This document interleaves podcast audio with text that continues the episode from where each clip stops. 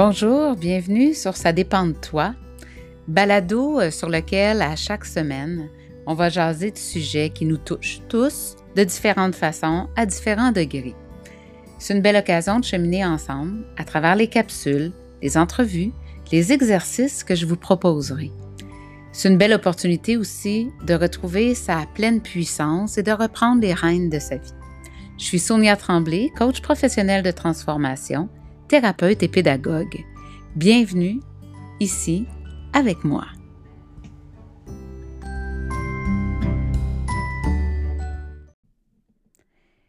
Bonjour, bienvenue euh, pour ce quatrième épisode du balado Ça dépend de toi. Aujourd'hui, je te parle du pouvoir incroyable de se fixer des objectifs. Ça faisait pas partie de ma vie il n'y a pas si longtemps. En tout cas, pas comme maintenant. Évidemment, quand on commence nos études, on souhaite les terminer. J'ai fait ça moi aussi. J'ai commencé des études avec l'objectif de les terminer. Je me suis repris à quelques reprises jusqu'à ce que ce soit la bonne fois. Mais te dire que je l'ai fait avec un objectif conscient en tête, par exemple en termes de durée, de notes, de curriculum, pas vraiment. Puis quand je dis que je m'y suis reprise à quelques, à quelques reprises, c'est que hum, j'avais pas la motivation, euh, je voyais pas les bénéfices à poursuivre des études qui ne me captivaient pas, jusqu'à ce que j'entreprenne celle en éducation. Quand je suis rentrée dans la vie adulte, ben, j'ai eu euh, un emploi, un poste, un amoureux, bientôt des enfants. Mon seul objectif, en fait, c'était que tout ça reste comme ça. Ni plus ni moins, ça allait bien, il n'y avait pas trop de vagues, mais c'était sans compter euh, la dépression qui guettait dans le coin. Après quelques périodes plus difficiles psychologiquement, euh, j'ai décidé d'entamer une formation pour devenir thérapeute en relation d'aide. En fait, mon objectif, c'était d'apprendre à me comprendre et peut-être un jour aider les autres à éviter ou à soulager la souffrance intérieure que je ressentais. Je voulais m'en libérer et éventuellement pouvoir transmettre. Cette formation-là, c'était trois ans de cours, deux ans de stage. C'était les soirs, des fins de semaine. Je me suis vraiment demandé comment j'arriverais au bout de ça. Comment j'atteindrais cet objectif-là. Dans ma tête, c'était ben trop long. Cinq ans. Fait que j'ai pris ça une session à la fois, une fin de semaine à la fois. Puis j'ai complété le processus avec succès. Je me suis rendu compte que même ce qui semblait interminable avait une fin. Et oui, j'y étais arrivée. Dans la même période, pour ne pas perdre l'équilibre, je me suis mise à la course à pied, sans objectif, juste pour le plaisir de bouger. Au début, je courais 30 secondes, j'en marchais 30. Puis j'ai augmenté à une minute de course, 30 secondes de marche. J'ai fait ça, ainsi de suite, jusqu'à courir entre 5 et 10 km par jour. C'était autant pour ma santé physique que mentale à cette époque-là. J'avais quatre jeunes enfants à la maison. C'était mon moment pour aller m'aérer la tête et le corps. Puis, à un moment donné, euh, une amie qui me voyait aller, qui m'avait aussi, euh, qui m'avait motivée finalement euh, par son exemple, à adhérer à la course, cette amie-là m'a dit Pourquoi tu ne vas pas dans une course organisée? T'essayes pas ça. Tout. J'avais aucun intérêt, je ne voyais aucun avantage à aller euh, m'entasser sur une ligne de départ pour courir entouré de plein de monde. Non, je ne voyais pas du tout ce que ça pourrait ajouter à ma vie. Mais, comme toute chose arrive pour quelque chose, euh, ce, qui devait, ce qui arriver arriva. Je me suis inscrite à un 10 km organisé pour... Euh, c'est une fondation. C'est dans le cadre, dans une, levée de fonds quelconque. Puis j'ai dit, OK, pour ça, tu sais, je vais payer, cet argent-là va aller à la cause, puis euh, je vais faire de ça un petit événement, puis ça va être cool. Il y avait, euh, au début de ça, il y avait un, kilomètre marché avec la famille. Fait que j'avais fait les deux. Un kilomètre marché avec la famille, puis ensuite euh, ce 10 kilomètres-là. Euh, ben, j'ai aimé ça. J'ai aimé ça. Puis je me suis dit, bon, OK, peut-être que au lieu de courir autour de la maison, je pourrais m'inscrire à plus long.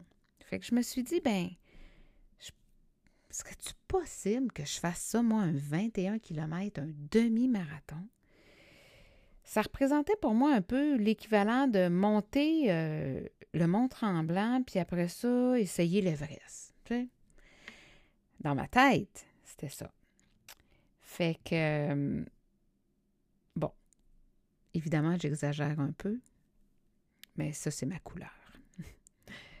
Alors, j'ai acheté le livre Courir à son rythme j'ai entrepris de suivre le plan d'entraînement pour le 21 km. J'avais jamais fait ça, suivre un plan comme ça. J'ai imprimé le plan. J'avais un fluorescent, toujours à côté de ma feuille. Puis là, j'ai regardé comment ça fonctionnait. J'ai commencé. Je me suis donné la chance d'expérimenter. Je me suis lancée et j'ai suivi ce plan-là sur la coche. J'ai pas sauté un entraînement. Quand j'ai terminé ce premier demi-marathon-là, j'étais tellement fière. J'étais habitée d'un sentiment incroyable. Je m'étais lancé un défi, je m'étais fixé un objectif, puis je l'avais Alors là, à partir de ça, je venais comme d'installer une marche supplémentaire à mon escalier. C'est comme ça que je le vois. Puis là, je me, dis, je me suis dit, OK, ça serait quoi la prochaine marche? Si j'ai été capable de me discipliner puis de mettre en place ce qu'il fallait pour faire un demi-marathon, je suis peut-être capable de faire un marathon au complet. J'ai joué avec ça dans ma tête pendant euh, quelques temps, puis là, à un moment donné, je me suis dit, euh, bon, c'est-tu vraiment ça? Euh, est-ce que je suis tombée sur la tête? Est-ce que je suis en train de me faire des accrocs? J'ai-tu les yeux plus grands que la panse? En tout cas, je suis arrivée devant le site du marathon d'Ottawa, j'ai regardé, puis je me suis inscrite. J'ai pesé sur le piton, comme on dit. Et à partir du moment où je me suis inscrite, c'était en novembre, j'ai imprimé mon plan. Je savais exactement dans la première semaine de février, j'attaquerais ce plan-là. Fait que pendant les semaines avant, les deux mois avant, j'ai couru comme je faisais d'habitude. Puis après ça, j'ai embarqué.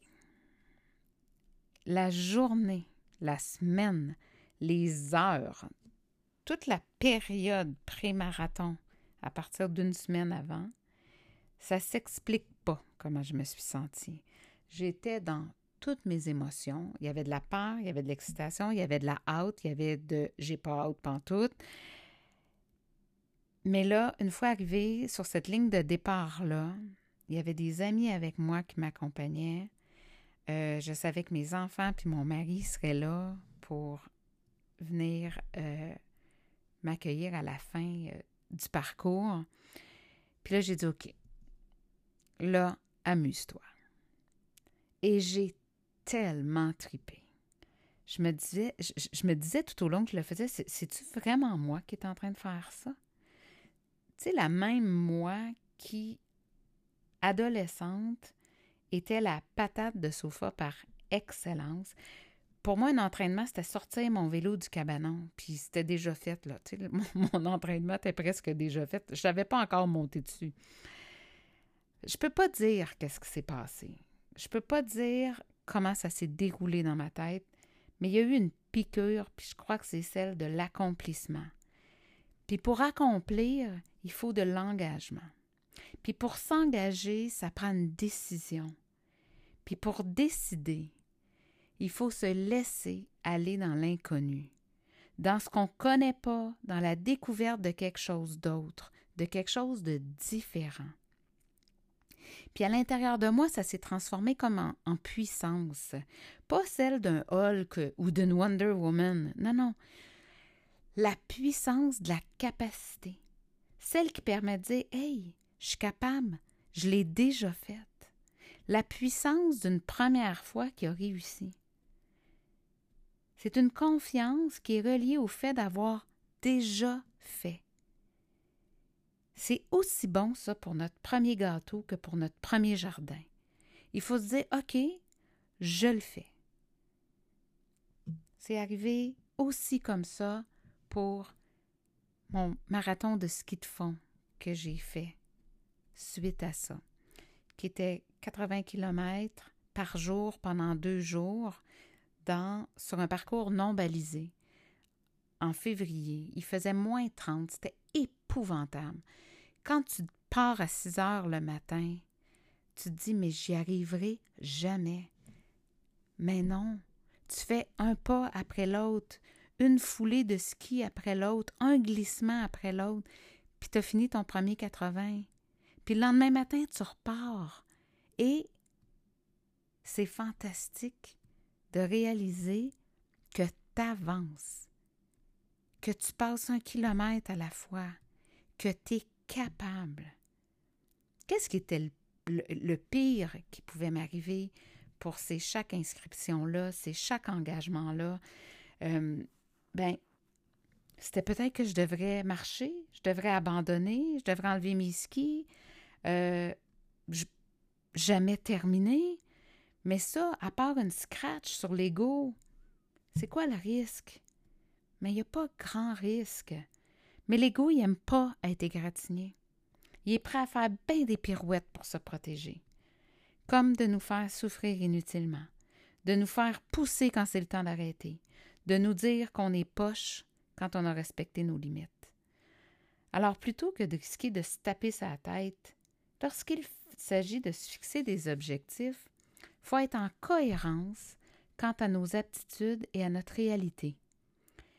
Quand j'ai décidé de faire un changement de carrière, il a fallu que je m'établisse une stratégie.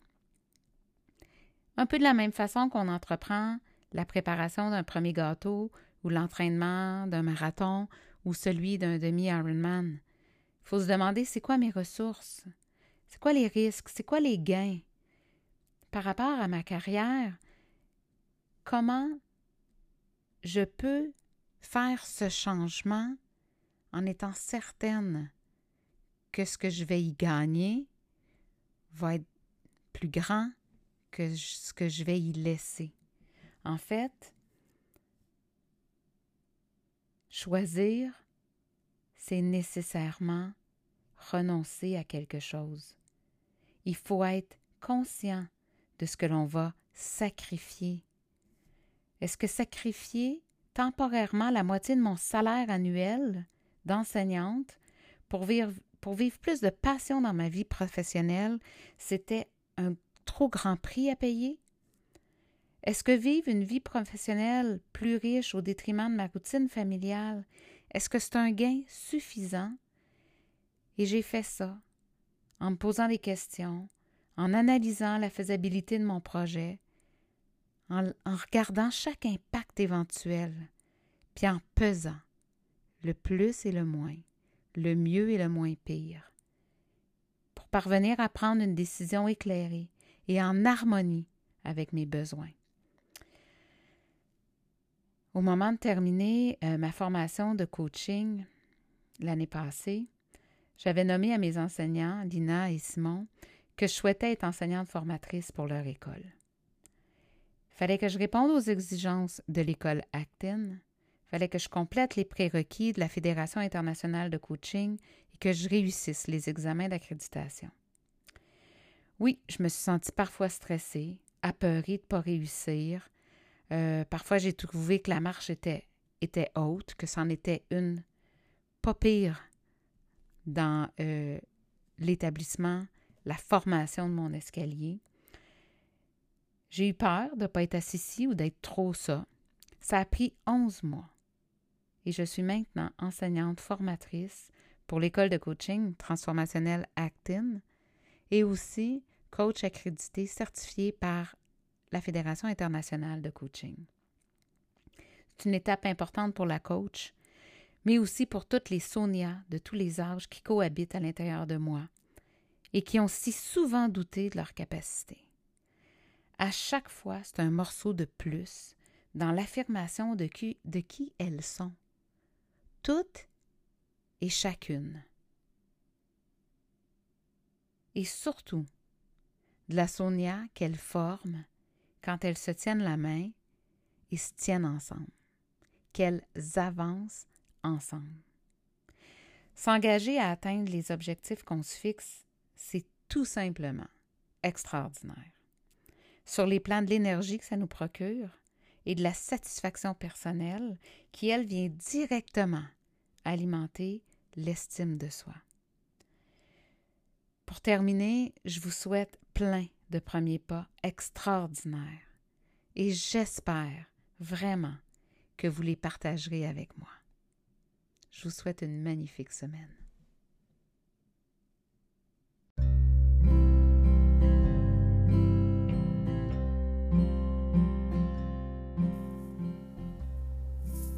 Merci d'avoir partagé ce moment avec moi. Pour continuer à demeurer en contact, je vous invite à me suivre sur Instagram au soniatremblay.ca, sur Facebook, Sonia Tremblay Mieux-être, et je vous suggère aussi de venir me rejoindre sur mon site internet www.soniatremblay.ca afin que nous nous connaissions davantage. Au plaisir de vous retrouver pour le prochain épisode.